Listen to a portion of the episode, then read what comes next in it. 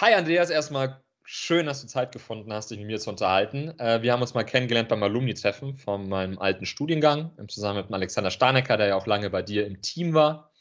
Und ähm, ich freue mich heute sehr, mit dir zu unterhalten, was du so erlebt hast. Du bist ja von der Ausbildung her Jurist und ähm, hast eine Kanzlei zur Sanierung und Restrukturierung von Unternehmen. Ja, die Kanzlei ist auch, glaube ich, ziemlich erfolgreich. Zumindest habt ihr auch einige Preise abgeräumt, auch jetzt von der Wirtschaftswoche. Ich glaube, jetzt wiederholt. Ja, zum wievielten Mal? Zweiten, dritten? Zum äh, dritten Mal. Hallo, Tito. Dritten Male, ja. Da kann, ich glaube, da kann man schon stolz drauf sein, weil das ist ja auch schon ein äh, umkämpftes Feld. Ähm, was mich so wahnsinnig fasziniert hat, weswegen ich hier dachte, hey, ein super Gesprächspartner eigentlich für das, für das Thema Führung, weil du bekommst da regelmäßig Unternehmen zu sehen, wo es halt nicht so gut läuft. Und wir bekommen immer aus den Pressen mitgeteilt, das sind die fünf Wege zum Erfolg. Und was mich so wahnsinnig ähm, neugierig gemacht hätte und wo ich mir wünschen würde, dass du uns ein bisschen was erzählst, was triffst du so vor, wenn du so ein, ein neues Kundenunternehmen gehst? Bin mir sicher, da gibt es ganz unterschiedliche Sachen, aber wieso scheitern Unternehmen? Mal wirklich so grob und plakativ gefragt. Na, die eine Antwort gibt es da naturgemäß natürlich nicht. Ähm, es hat äh, die verschiedensten Ursachen. Ähm, aber was man schon deutlich sagen kann, ich kenne eigentlich keinen Fall, wo die Woche zuvor der Blitz eingeschlagen hat, die Halle abgebrannt ist und äh, das war dann die Ursache der Unternehmenskrise.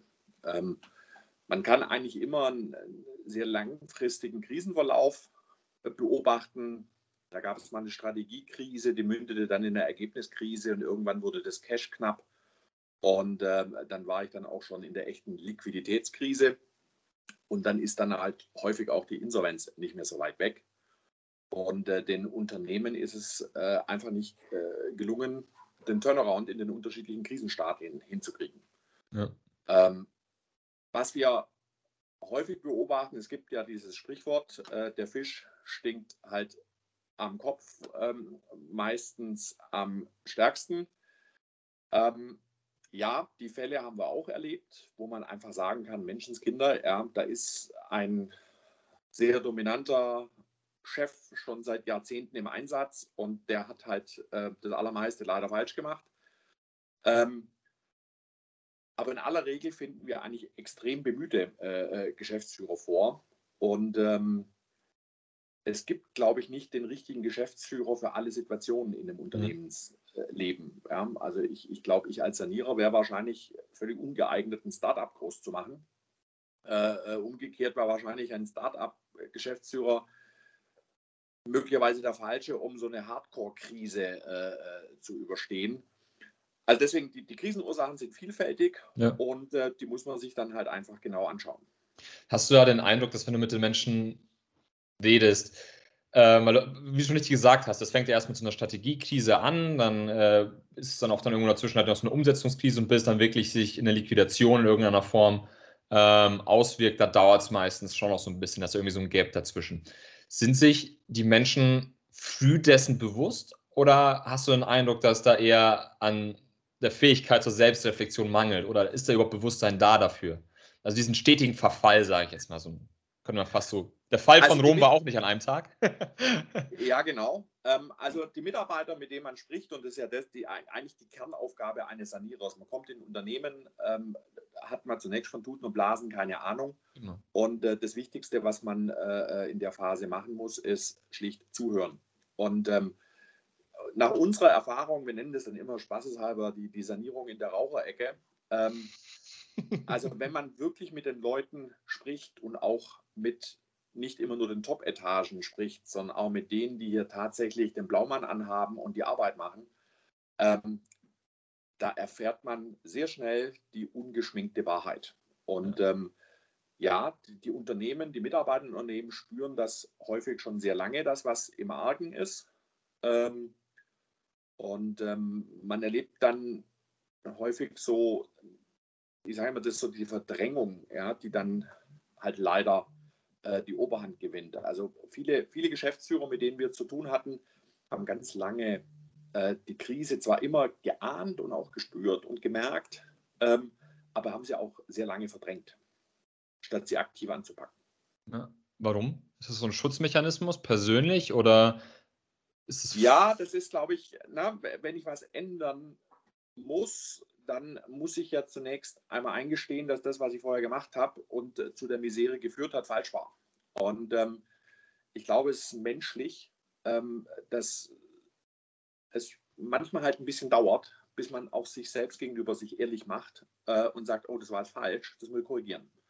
Und der eine geht da offener mit um, ähm, dem fällt das leichter. Und äh, andere, glaube ich, erleben das als ein großes Scheitern ja, ja. Die, die, verspüren das ja auch als große Verantwortung, die sie haben in den Unternehmen, die sie übernommen haben. Und jetzt sich hinzustellen und sagen, das war falsch, was ich da gemacht habe, ähm, das fällt halt leider vielen schwer. Ja, ja, und äh, ähm, eigentlich ist es was ganz Normales. Ja? Wir machen ja alle täglich Fehler und äh, Unternehmen heißt Chancen und Risiken eingehen. Und es können nicht immer alle Entscheidungen richtig sein. Ähm, man muss halt die falschen rechtzeitig und schnell korrigieren. Ja, ich, ich, ich denke, das ist halt so ein spannendes Thema. Denn, wie du schon sagst, keiner macht gern Fehler. Ja, also ich glaube, zumindest habe ich noch niemanden getroffen, der gesagt hat, ja, die Fehler habe ich gerne gemacht. Im Nachhinein kann man zwar immer sagen, ich habe viel aus den Fehlern gelernt und es war so gesehen persönlich gut, dass ich irgendwann mal diese Fehler gemacht habe, sonst hätte ich es ja nicht gelernt. Aber am Ende, keiner der Geschäftsführer macht es ja mit, mit, mit voller Absicht. Ähm, Nein. Trotzdem finde ich so, so spannend, dieser, dieser, ab wann korrigiere ich? Und ab wann sehe seh, seh ich das ein? Hast du dann als, ähm, als, als Sanierer, Insolvenzberater, wie auch immer, ist dann manchmal deine Aufgabe, erstmal den Spiegel zu zeigen oder ist in dem Moment, wo du dann ankommst, eigentlich schon auch das Bewusstsein komplett da und es gibt da gar nichts mehr zu, zu, zu diskutieren in dem Sinne? Weißt du, was ich meine? Nee, häufig, häufig äh, ähm, ist es so, dass, dass noch vieles so im Nebel ist. Ja. ja? Und ähm, ich glaube, ein, ein, ein Wunsch unserer Mandanten ist häufig, sorgt mal für Klarheit. Ja, irgendwie das passt nicht, das läuft nicht. Wir verlieren hier viele Mitarbeiter. Wir haben, ja. war jetzt unlängst in einem Unternehmen, die hat einen Krankenstand von 18 Prozent. Äh, ne, also das hat ja nichts damit zu tun, dass die irgendwie alle chronisch krank waren, sondern das ja. ist halt ein Stück weit einfach auch schon schlicht Arbeitsverweigerung ja. ähm, ähm, weil die Mitarbeiter sich schlecht äh, behandelt und, und nicht wertgeschätzt äh, gefühlt haben. Und die Dinge, die, die, die hängen dann so diffus irgendwo äh, über diesem Unternehmen. Und ich glaube, die erste Aufgabe äh, von einem Sanierer ist zuhören und die Dinge klar machen. Ja. Und äh, äh, auf allen Ebenen, ja, ob das Zahlen, Daten, Fakten, ob das auch unterhalb der Wasserlinie, ja, das Thema, ja, wo ist der Spirit im Unternehmen? Ja. ja wo ist die Kultur? Ähm, uh, spannendes Thema. Ja, und, äh, ja. Äh, das ist inzwischen, inzwischen ja, alle proklamieren ja jetzt Purpose und Performance und Mensch in Fokus. Ähm, das halten wir alles für richtig. Ähm, aber es sind halt leider ganz häufig leere Worte, ja, wenn es dann ja. wirklich ernst wird. Lippenbekenntnisse, genommen. Man, man sagt es halt, weil man es halt äh, sagt und manchmal bin ich nicht sicher, ob man es tatsächlich auch glaubt, ähm, aber ich glaube, dass äh, wer ich, ich, ich habe das Gefühl, dieses Buch zitiere ich mittlerweile in jedem Podcast. Das wirkt so, als wäre es das einzige, was ich äh, gelesen habe von Ben Horowitz. Das ist ähm, Who You Are, What You Do. Ähm, oh, das kenne ich. Mit, wärmste Empfehlung tatsächlich. Und von, okay, von Ben. Horowitz darf man ja auch tatsächlich was, was, was glauben, wenn er da so aus seinen Erfahrungen erzählt. Wobei er es sehr intelligent macht, weil er sehr viele historische Beispiele auch heranzieht, von, von äh, Genghis Khan bis halt eben auch zu seinen eigenen Ventures mit Netscape, die er da hatte. Ähm, und er, er sagt es eigentlich so ganz gut: Es ist völlig egal, was du dir an die Wand schreibst und was du dir auf die Flyer druckst, etc. Am Ende ist es deine Handlung und deine Handlung auch als Führungskraft, mit der du halt ein klares Signal gibst. Ja, also es ist einzig hinzustellen und zu sagen, wir, wir lieben die Feedback-Kultur. Ähm, es ist was anderes, wenn du Feedback bekommst, dieses Feedback wirklich wertschätzend in irgendeiner Form anzunehmen und oder sich vielleicht auch eventuell auch Selbstkritik zu äußern, als, als Beispiel von, ähm, hey, wir müssen hier offen über unsere Fehler sprechen und ich fange an und zwar mit meinen Fehlern. Ähm, also Vertrauen entsteht durch Integrität. Und Integrität heißt, ich sag mal, auch in unbequemen Situationen das Richtige und Notwendige zu tun. Das ja. heißt aber vor allem, ähm, ich sag mal, das zu tun, was man sagt ja. und das, was man sagt, auch zu tun. Und ähm, ich glaube, das ist, das ist extrem wichtig. Ja. Ähm, ich habe ich hab unlängst äh, äh, ein, ein, Mandat äh, bei uns im Team gehabt. Da waren wir uns wirklich sicher, ähm, aus unterschiedlichen Gründen, dass der Fall nicht in die Insolvenz muss. Ja. Und äh, ähm, ich war mit einem Kollegen zusammen Geschäftsführer und wir haben das dann der Belegschaft erklärt. Macht euch keine Sorgen. Wir glauben, dass das hier ohne Insolvenz ausgeht. Ja. Und wir haben uns getäuscht. Eine Insolvenz war dann doch notwendig. Die haben wir dann auch in 100 Tagen durchgezogen, haben das dann auch alles gut überstanden äh, in so einem Schutzschirmverfahren. Ja. Ähm, und ich hatte wirklich große Sorge, ähm, vor der Belegschaft zu treten, zu sagen, ich habe da Blödsinn erzählt. Ja. Und ich war sehr überrascht, wie die Belegschaft äh, äh, reagiert hat. Ähm, denn mich hat der Betriebsrat vor versammelter Mannschaft angesprochen, sagt der Elsässer, das äh, danke ja, für Ihre ehrlichen und offenen Worte. Ähm, Fehler kann man machen. Man muss sich halt dann auch hinstellen. Ja. Und äh, wir haben erklärt, was unsere Annahme da, äh, damals war und was halt schlicht äh, sich als falsch erwiesen hat und warum jetzt äh, der Schritt notwendig ist. Und es ist dann gelungen, trotz eines falschen Versprechens, das kriegen wir ohnehin wahrscheinlich, ja. ähm, die, die Belegschaft doch komplett hinter uns zu versammeln ähm, und mit der Belegschaft zusammen dann diese Schutzschirmverfahren äh, zu durchlaufen. Also man kann sich auch irren. Ja? Ohne dass man dann das Vertrauen verliert, sondern im Gegenteil, wer irrt und sich hinstellt und dann auch zugibt, das war ein Fehler, ich glaube, der macht die Anstalten, äh, ähm, das Vertrauen sogar ganz schnell zu kriegen. Ne? Ja.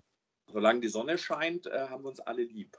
Aber wirkliches Vertrauen erwächst doch erst in der Sekunde, wo man gemeinsam auch mal schwieriges äh, Fahrwasser äh, äh, überstanden hat. Richtig, ja. Das ist halt dann, wie man so schön neudeutsch sagt, das ist der Shit-Test. Ja? In dem Moment, ja, wo es halt genau. wirklich unangenehm wird, dann merkt man halt erst, ja, wer ist, wer hält wirklich dazu und wer sagt, wer sagt wirklich die Wahrheit. Denn äh, schöne Sachen auszusprechen, offen und ehrlich, ist, glaube ich, immer einfach. Und gerade wenn es halt hart wird oder unangenehm, da dann ehrlich zu sein. Das finde ich einen ganz, ganz, ganz guten Weg. Ist dann, wenn, wenn ihr diese Sanierung durchgeht und ihr stellt so fest, ey, wir sehen hier schon Potenzial, eventuell auch eine Führungstruppe und die will ja auch irgendwie, aber die hat das, die hat das Vertrauen der Mannschaft verloren. Was ist, gibt es da irgendwie so ein Programm, in Anführungszeichen Programm, was ihr dann mit denen äh, durchmacht, um das Vertrauen wieder aufzubauen? Also wird man sich denken, so, jetzt stellt sich mal da vorne hin und jetzt bist du mal wirklich ehrlich? Oder wie macht man reinen Tisch? Wie, wo, wo setzt man an, wenn das Vertrauen mal kaputt ist?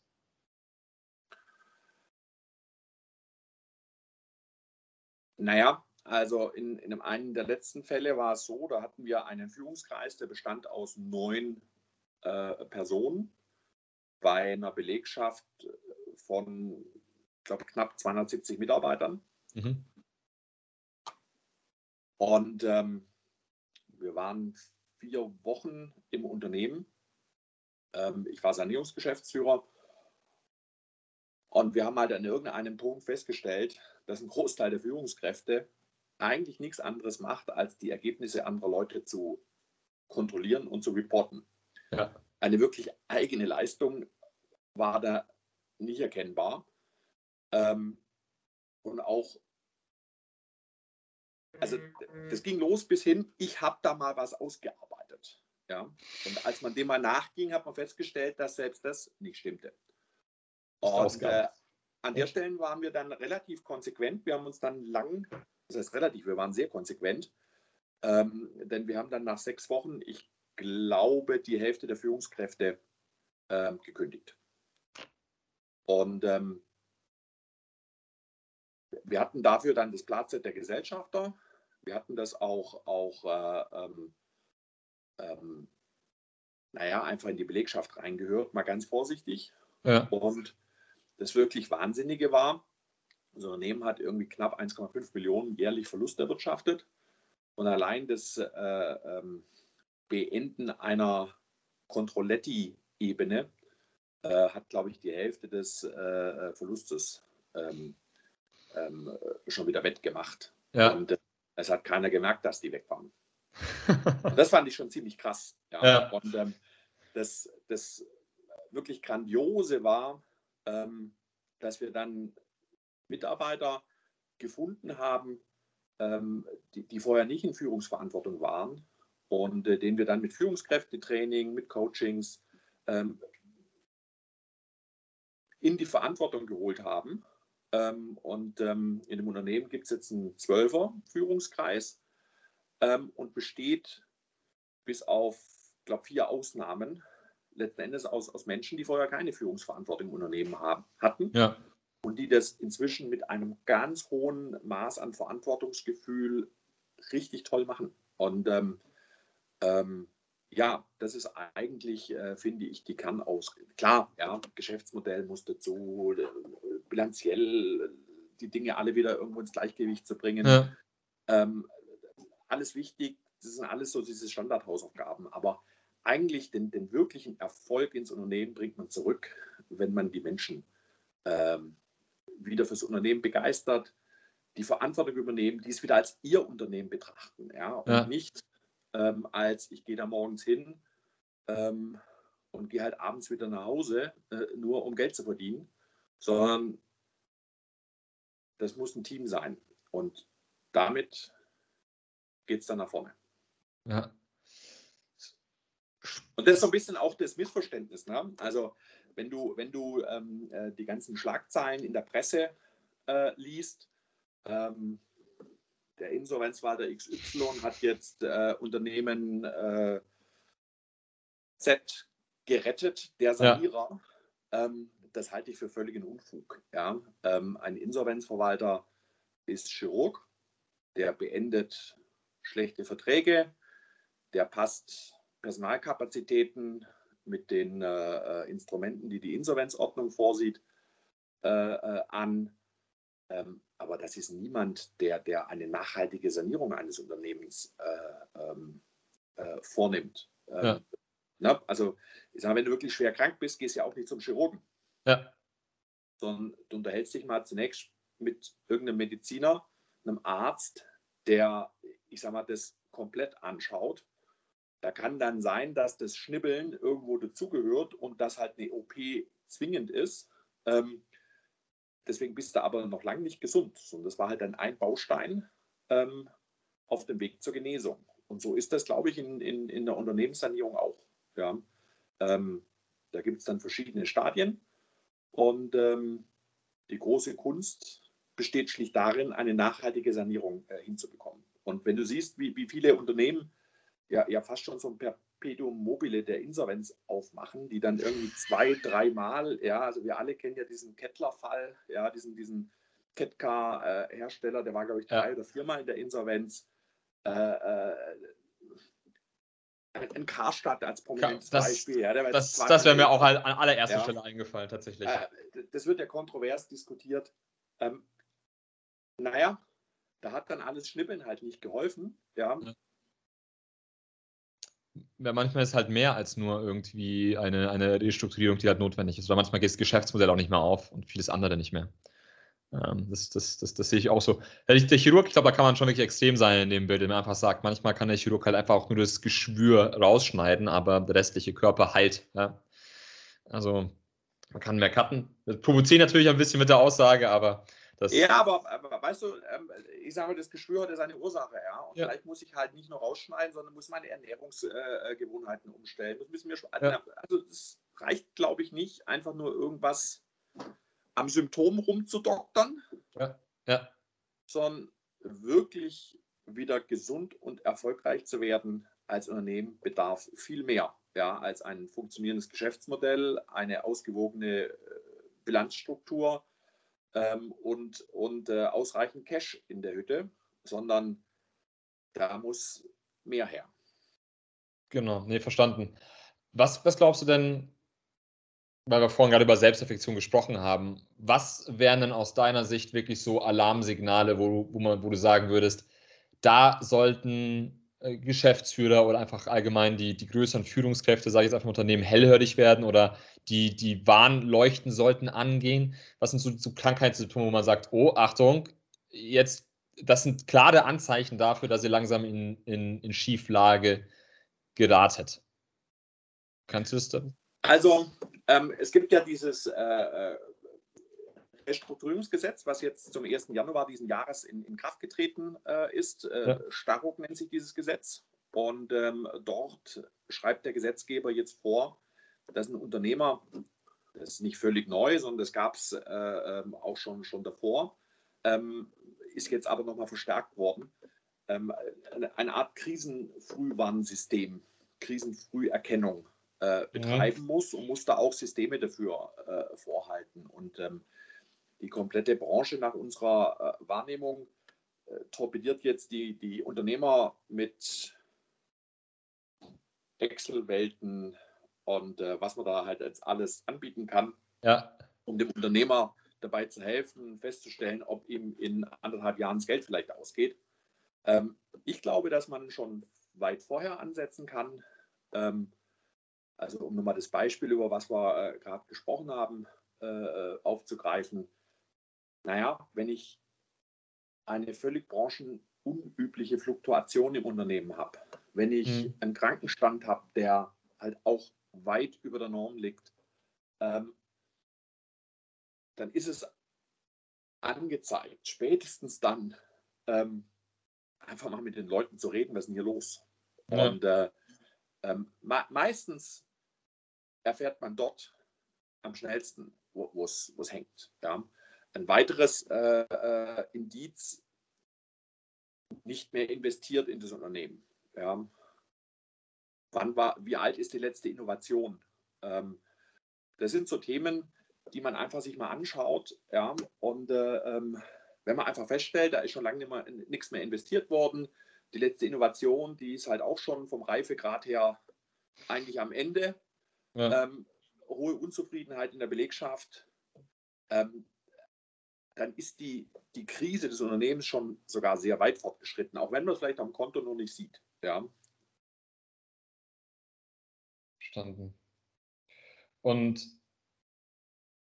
wie damit vorstellen? Also, du hast ja vorhin schon gesagt, okay, das erste, was ihr macht, ist halt irgendwie wie, wie, wie, wie zuhören. Ja, zuhören, um festzustellen, okay, was geht jetzt da wirklich in diesem Unternehmen ab? Weil, wie du schon gesagt hast, ich kann ja gar nicht als Externer, der reinkommt, das Know-how haben. Das ist ein Markt, der, jeder Markt hat irgendwie seine eigenen Spielregeln. Das ist jetzt schwer, den einzelnen Leuten zu sagen, was da, was, was, was, was gemacht werden muss.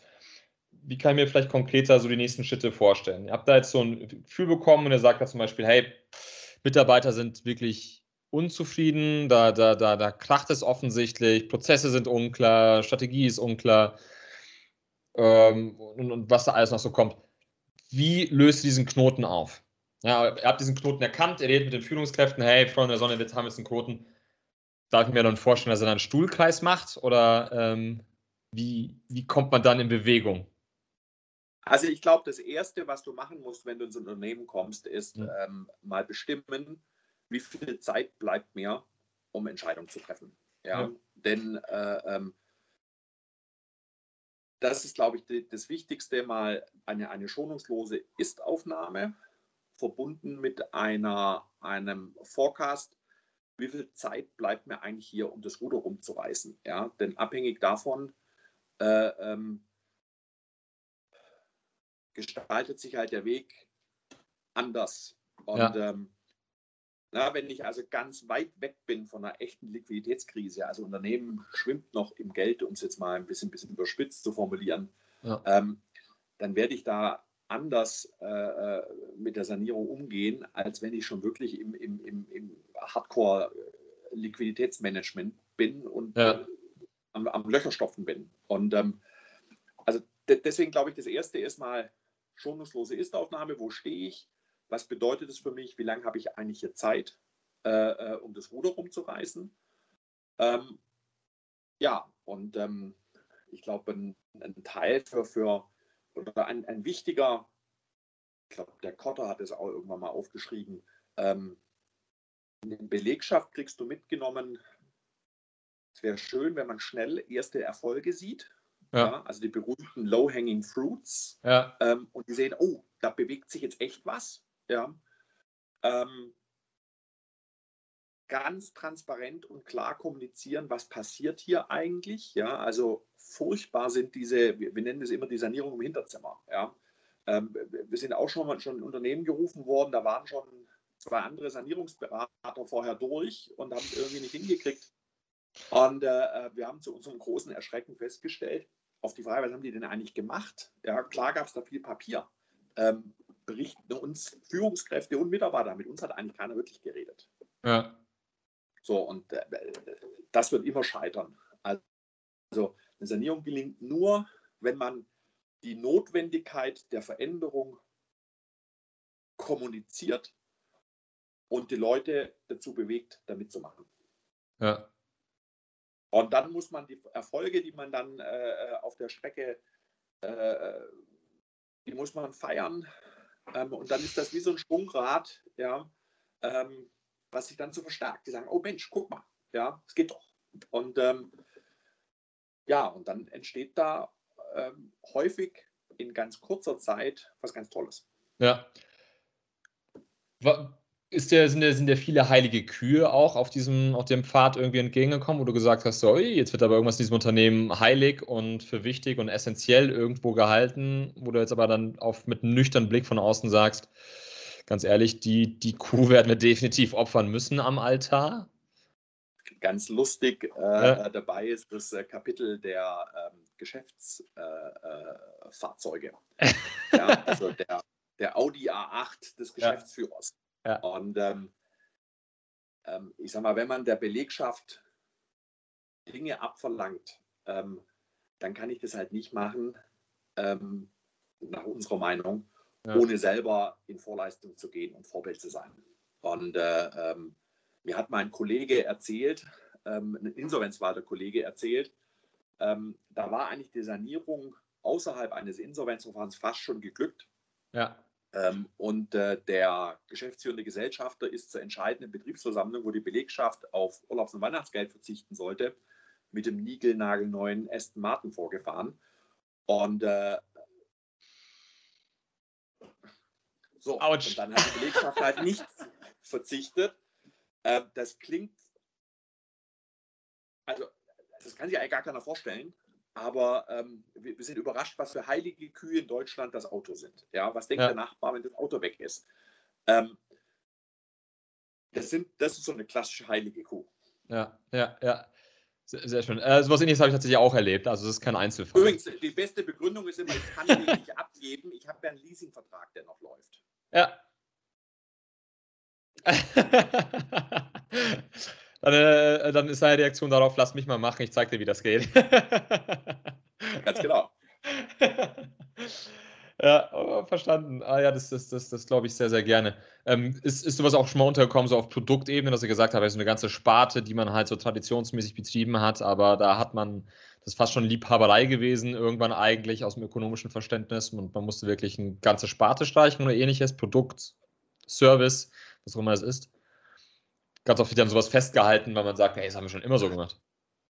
Das ist ja das, was gerade in der Automobilindustrie, glaube ich, äh, mhm.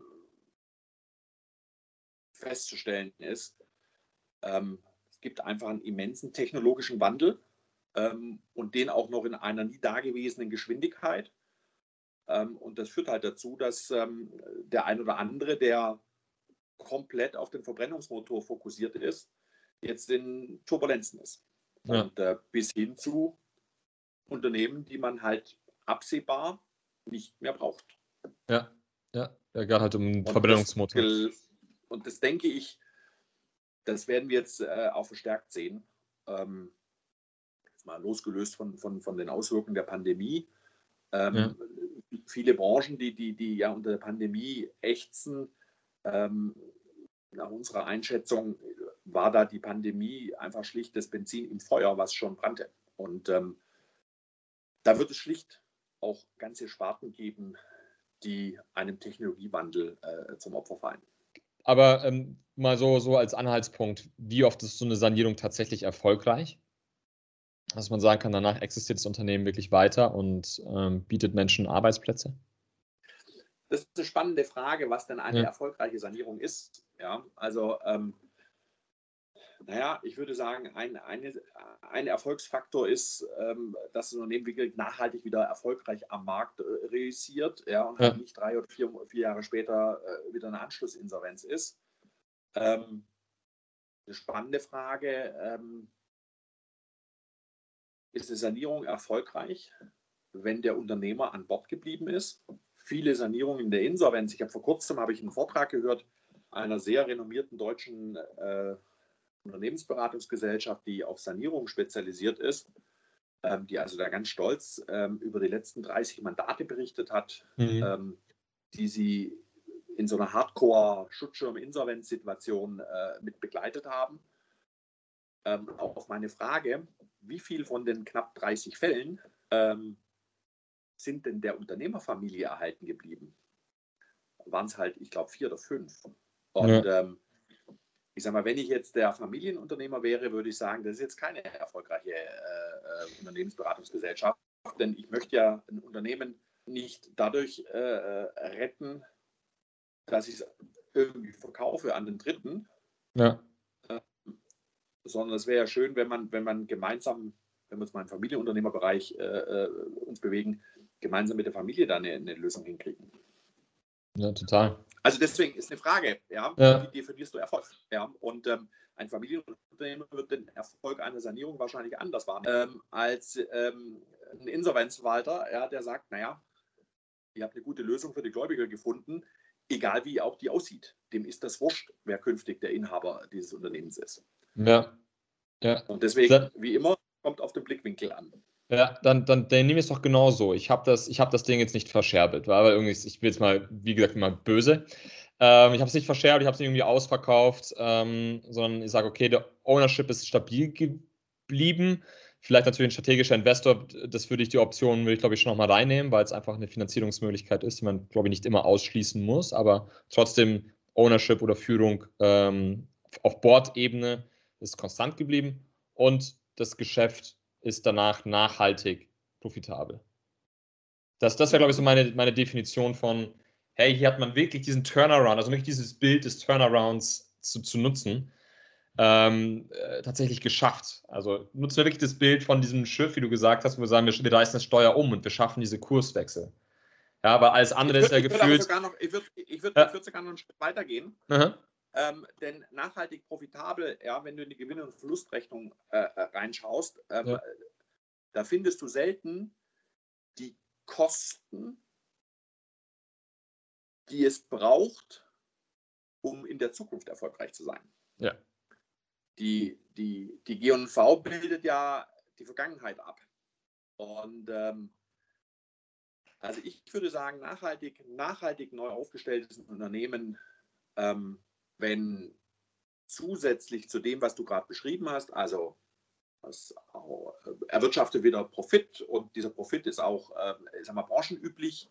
Ja, also das macht keinen Sinn, ja, wenn die Branche irgendwie 10% EBIT äh, erwirtschaftet und ich komme damit drei durch äh, durch die Tür, äh, da bin ich halt noch nicht nachhaltig saniert, ja, sondern ich bin halt weit unter Branchenschnitt unterwegs.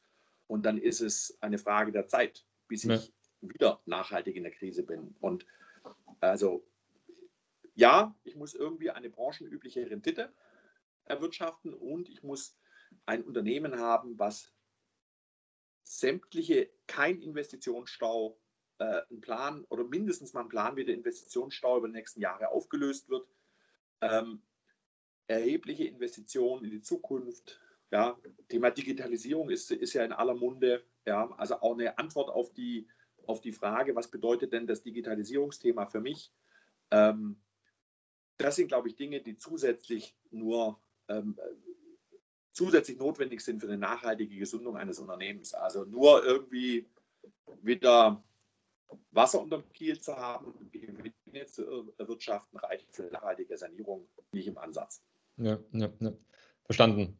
Das wäre aber, nehmen wir gerne die Definition, wie oft ist so eine Sanierung tatsächlich möglich und so grob geschätzt, da habe ich gar kein, gar kein Gefühl dafür, wie oft ist wirklich so eine Sanierung, dass du sagst, du schaffst diesen Turnaround, nach deinen Definitionen gerne, ähm, schaffe ich den und wie oft ist tatsächlich dann nur noch Schadensbegrenzung und wie gesagt, man, man setzt, was man noch retten kann und verkauft irgendwie noch.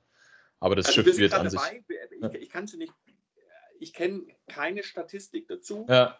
Jetzt auf den, auf den, auf, auf Bundesrepublik Deutschland-Ebene.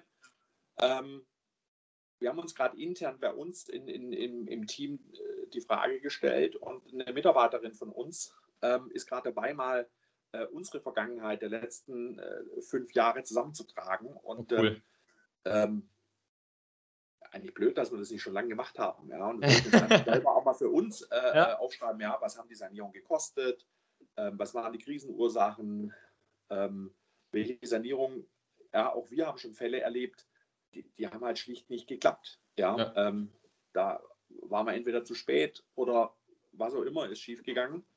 Ähm, und äh, das, da legen wir uns gerade selber mal die Karten, ja, um dann auch später ähm, äh, damit auch mal transparent äh, äh, dem interessierten Mandanten, dem potenziellen Mandanten zu sagen, guck mal, das haben wir in der Vergangenheit geschafft und das haben wir auch nicht geschafft. Und ja. ähm, äh, spannend ist ja häufig, mit den Leuten über die Fälle zu reden, die nicht geklappt haben. Absolut. Ja? Ähm, Absolut. Also sich, sich äh, bei, bei einem geglückten Turnaround äh, äh abzufeiern, ja, das macht Spaß. ähm, aber auch über die Dinge zu reden, die halt nicht funktioniert haben ähm, und ähm, die, die, wir schlicht abwickeln mussten. Ja? Also ein ja. Fall, ich war Sanierungsgeschäftsführer ähm, eines äh, Möbelherstellers, ähm, eines sehr namhaften sogar. Mhm. Und ähm, wir haben schlicht keine Lösung für dieses Unternehmen gefunden. Ja. Und ähm, da sind dann, ich glaube, 250 Arbeitsplätze verloren gegangen. Ähm, nach das, der Phase der Ausproduktion, das sind dann schlimme Sachen. Ja, das sind dann die, die, die, die harten Seiten von, von, von dem Job. Ja. Aber das ist dann, das ist halt die Wahrheit und manchmal, ja, ich, ich glaube, da das Bild vom Arzt passt an der Stelle halt ganz gut. Manchmal musst du halt sagen, hey, wir, wir können an dieser Stelle nichts mehr tun oder wir haben alle, alle Mittel, die uns zur Verfügung stehen, auch in Anbetracht der Zeit schon ausgenutzt. Ähm, ja, sorry, ja, happens. Das glaube ich ist dann schon hart, ähm, solche Messages hinzubekommen. Äh, ich will mal ganz kurz zurückkommen, weil du auch gesagt hast, und ich glaube, das ist ganz wichtig, dass man sich das auch mal wieder vor Ohren, äh, vor Ohren, zu, zu, vor, vor, Augen hält ähm, und auch genau hinhört. Ähm, der, der, der Fisch stinkt vom Kopf. Ich glaube, das ist, als Führungskraft muss man sich auch immer wieder daran erinnern, dass wenn Dinge in einem Team, vielleicht irgendwann später in einem Bereich, in einem Unternehmen schief läuft, dass man vielleicht dann in dem Moment auch immer mehr stärker selbst in den, in den Spiegel blickt. Aus deiner Erfahrung heraus nur, wenn, wenn da Defizite da waren, waren es, hört sich jetzt hart an vielleicht, waren es dann eher fachliche Defizite im Sinne von, er war sehr bemüht, er hat irgendwie die Einstellung gehabt, aber wusste es einfach nicht besser und hat einfach enorm viele fachliche Fehler gemacht? Oder hast du tatsächlich das Gefühl, hier befinden wir uns auf so diese klassischen, sehr, sehr weichen Ebenen, menschlichen Ebenen. Nicht, dass es automatisch heißt, dass der, die ein schlechter Mensch ist, ähm, aber Führung ist ein sehr weiches Thema. Wenn man sich ja die meisten Führungsbücher anschaut, da ist die Grenze zur, zum, zum Selbsthilfebuch, zum Belächelten, oft sehr schmal. Ja, ich glaube, wir sind ja beide ein Fan ein bisschen vom Bodes Grundl. Das ist ein ja, sehr, sehr schönes Beispiel. Ja, ich, ich habe die Industrie der Coaches im Verdacht, ja, dass äh, bei den allermeisten die Selbsthilfe im Vordergrund steht. Ja. Ähm, kleiner Scherz am Rand. Da kannst du, da kannst du auch wieder, äh, na, da gibt es unterschiedlichste äh, äh, Themen. Fachlich hochversierte Leute, äh, die fast schon zu sehr und ausschließlich im Fachlichen unterwegs sind, denen dann die Menschlichkeit, die, die für Führung notwendig ist, ähm, die da schlicht fehlt. Ja, andere, ja. die, die, die, ja, ganz toll äh, ähm, irgendwelche Teams mitnehmen können, denen halt vielleicht an der einen oder anderen Stelle dann die fachliche Expertise fehlt. Also da gibt es einen ganzen Blumenstrauß. Ja. Ähm, ich, ich, fand, ich fand ganz nett, ähm, vor kurzem habe ich, hab ich mal entdeckt, dass ähm, wenn römische Feldherren ähm, siegreich aus der Schlacht zurückgekehrt sind. Dann sind die auf so einem äh, Streitwagen irgendwo wieder in Rom äh, äh, ähm, aufgeschlagen. Und da musste einer hinter denen stehen und denen laufend ins Ohr flüstern, Blick hinter dich, erinnere dich daran, dass du nur ein Mensch bist. Ja. Und ich dachte, wow, ja, ähm, ich glaube, die Demut, die da so ein bisschen äh, zum Ausdruck kommt, ähm, die würde auch vielen Menschen, die Führungsverantwortung haben, ähm, gut zu Gesicht stehen und nicht nur gut zu Gesicht stehen, sondern auch helfen. Ich glaube, Demut also ich glaub, hält ja auch. Aufgabe, die Aufgabe, ja, die Aufgabe einer, einer, einer, einer Führungskraft, ja. ähm, Menschen fördern und fordern. Ja. Und ähm, ich, ich, ich bin, ja, bin ja auch äh, ähm, nicht nur Sanierungsberater, sondern selber äh, ähm, äh, ich sag mal, an einem Mittelständler äh, beteiligt. Und ich pflege dort stets zu sagen, ich arbeite nicht im, sondern ich arbeite am mhm. Unternehmen.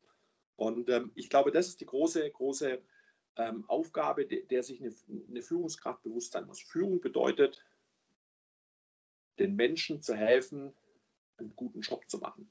Ja. Und ähm, das hat eher was Dienendes als was, ne? früher hat man so diesen Zigarre rauchenden Fabrikanten so vor Augen gehabt, der dann den Leuten Anweisungen erteilt, was jetzt äh, äh, zu tun ist und was nicht. Ja. Ähm, ich glaube, wenn eine Führungskraft mit einer gewissen Demut ähm, und mit einem Ich diene den Menschen ähm, Attitüde ihren Job machen, haben sie gute Chance, einen guten Job zu machen. Sehr schön. Super. Da, ich glaube, ich, glaub, ich würde das als Schlusswort tatsächlich fast nehmen, beziehungsweise nur noch meine letzten okay. zwei Fragen, die ich, die ich, die ich jedem ähm, tatsächlich stelle, ähm, die würde ich natürlich auch dir stellen. Und zwar das eine ist natürlich ganz klar, wenn du, äh, nehmen wir an, du gehst in so ein Unternehmen rein, du hast jetzt eine junge Führungskraft, du sagst, hey, die hätte eventuell Potenzial.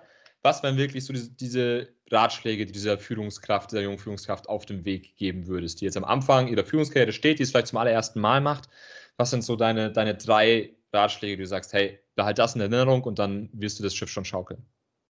Such dir eine Organisation, in der du Fehler machen darfst.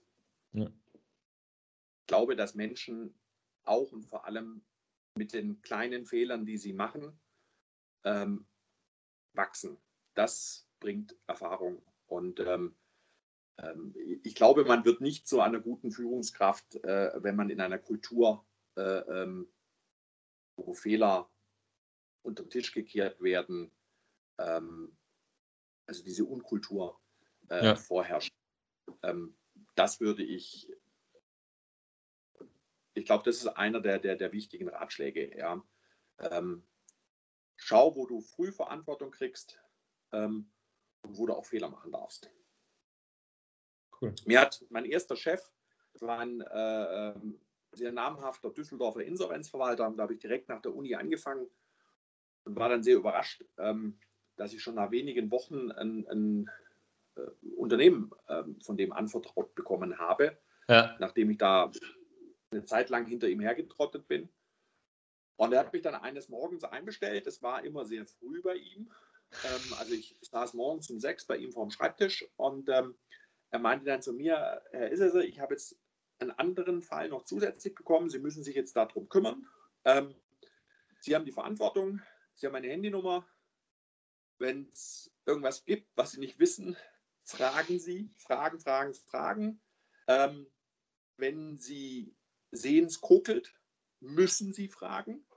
Und wenn Sie fragen und die Hütte brennt schon lichterloh, sind Sie gefeuert. Da ich, okay, das ist ein klarer Rahmen. ja, frage ich lieber zweimal häufiger. Ja, und ja. ich glaube, ich bin, ich bin äh, dem Mann extrem dankbar, ja, denn, denn wo hätte ich es denn schon äh, erleben dürfen, schon so früh, ich war damals 28, ja. ähm, Verantwortung übertragen zu bekommen ja. und auch Fehler machen zu dürfen.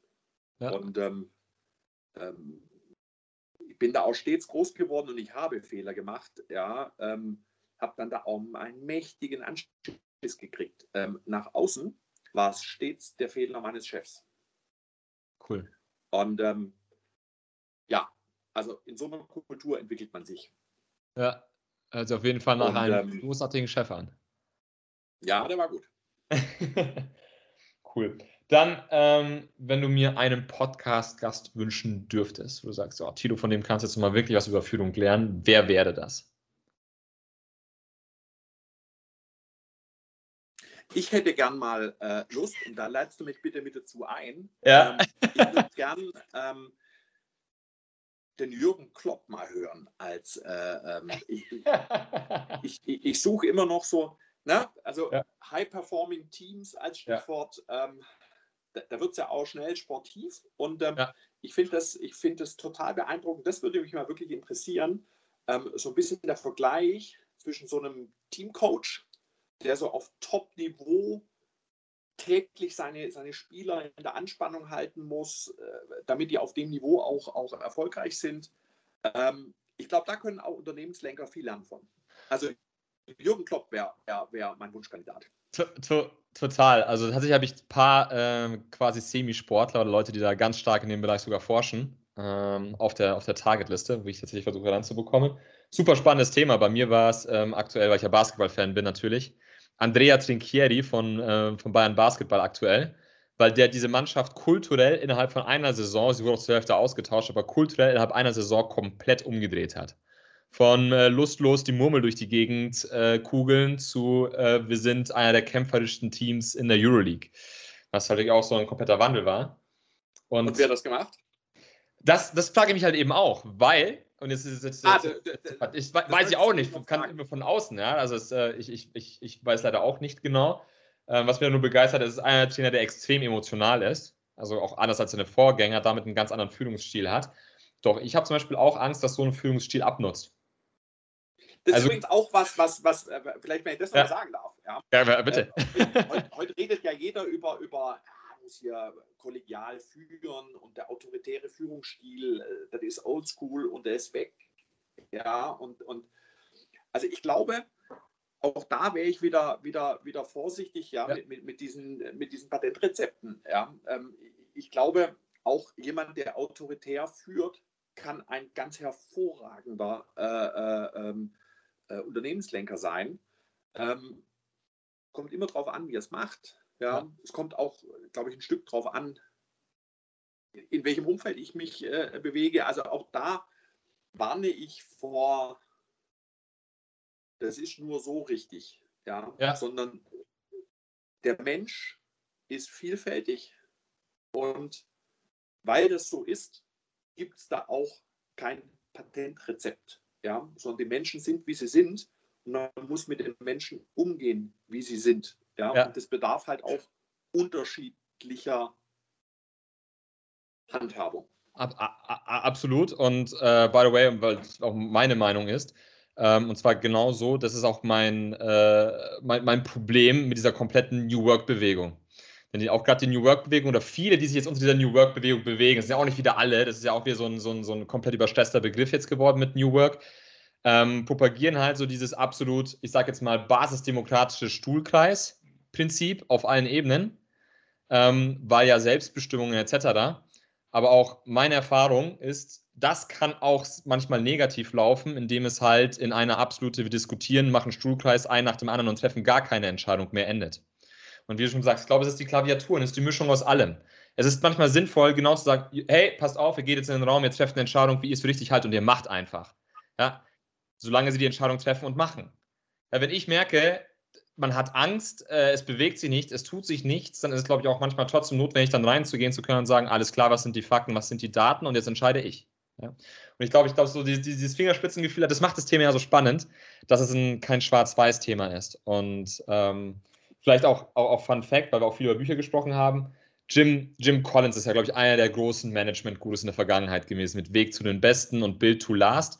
Und ich glaube, keiner von diesen Unternehmen, die da damals hochempirisch äh, entsprechende Survivors Bias ähm, ausgewertet worden sind, sind Gibt's heute. gar nicht mehr. Gibt es teilweise also hier Build to Last war damals, sah es damals so aus, sind heute doch nicht mehr so Build to Last und auch der Weg zu den Besten, die performen besser als alle anderen, die performen nicht mehr besser als alle anderen. Deswegen sich mal wieder fragen kann, das war auch schon noch davor mit In Search for Excellence, glaube ich, von, von Tom Peters. Damit hat sie ja angefangen, das war das erste Buch dieser Art.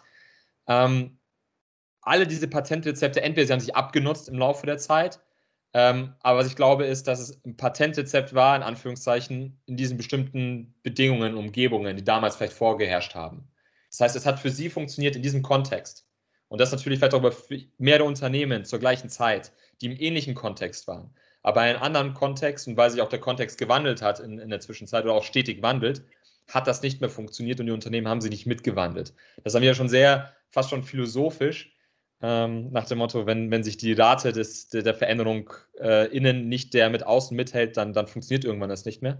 Aber ich, ich glaube, es ist genau das. Und das Spannende, dass man sagt, dass man, wo ich hoffe, dass wir uns wieder mehr hinentwickeln, dass wir über die gesamte Klaviatur sprechen und nicht mehr über die Fünf-Sterne-Führungskraft bei Jim Collins oder die New Work, äh, ho holistisches Weltbild, Agilität, äh, Scrum, äh, was jetzt äh, ganz stark da ist, sondern dass man nicht vergisst, ey, wir müssen von diesem, von, den, von diesem riesigen Werkzeugkasten, den wir haben, versuchen, mehr von diesen Werkzeugen zu verstehen und auch wie die Werkzeuge eventuell zusammen super effektiv sein können für, für die einzelnen bestimmten Situationen. Und ich würde mich freuen, wenn tatsächlich sich da die Diskussion wieder viel mehr hinbewegt. Andreas, ich werde schauen, dass ich tatsächlich einen Sportler oder einen sportnahen äh, Kollegen mal tatsächlich an die Stippe bekomme. Ja, dann werde ich dich da auch mittaggen und vielleicht nehmen wir uns dann auch mal mit und es würde mich freuen, wenn wir uns dann mal wieder auf ein Bierchen treffen. Ja, sehr gerne. Ansonsten vielen lieben Dank, dass du die Zeit genommen hast. Ich fand es super interessant, äh, mich mit dir zu unterhalten. Und ähm, werde sicherlich auch vielen äh, von meinen Kollegen auch mal vorspielen, um zu sagen, hey, hört mal dahin, da könnt ihr auch mal was lernen. Nein, um Gottes Willen. also mir hat auch Spaß gemacht und äh, vielen Dank äh, für deine Zeit. Super, alles klar, freut mich. Dann hoffentlich bis zum nächsten Mal bald. Tschüss. Danke, Andreas. Ciao, ciao.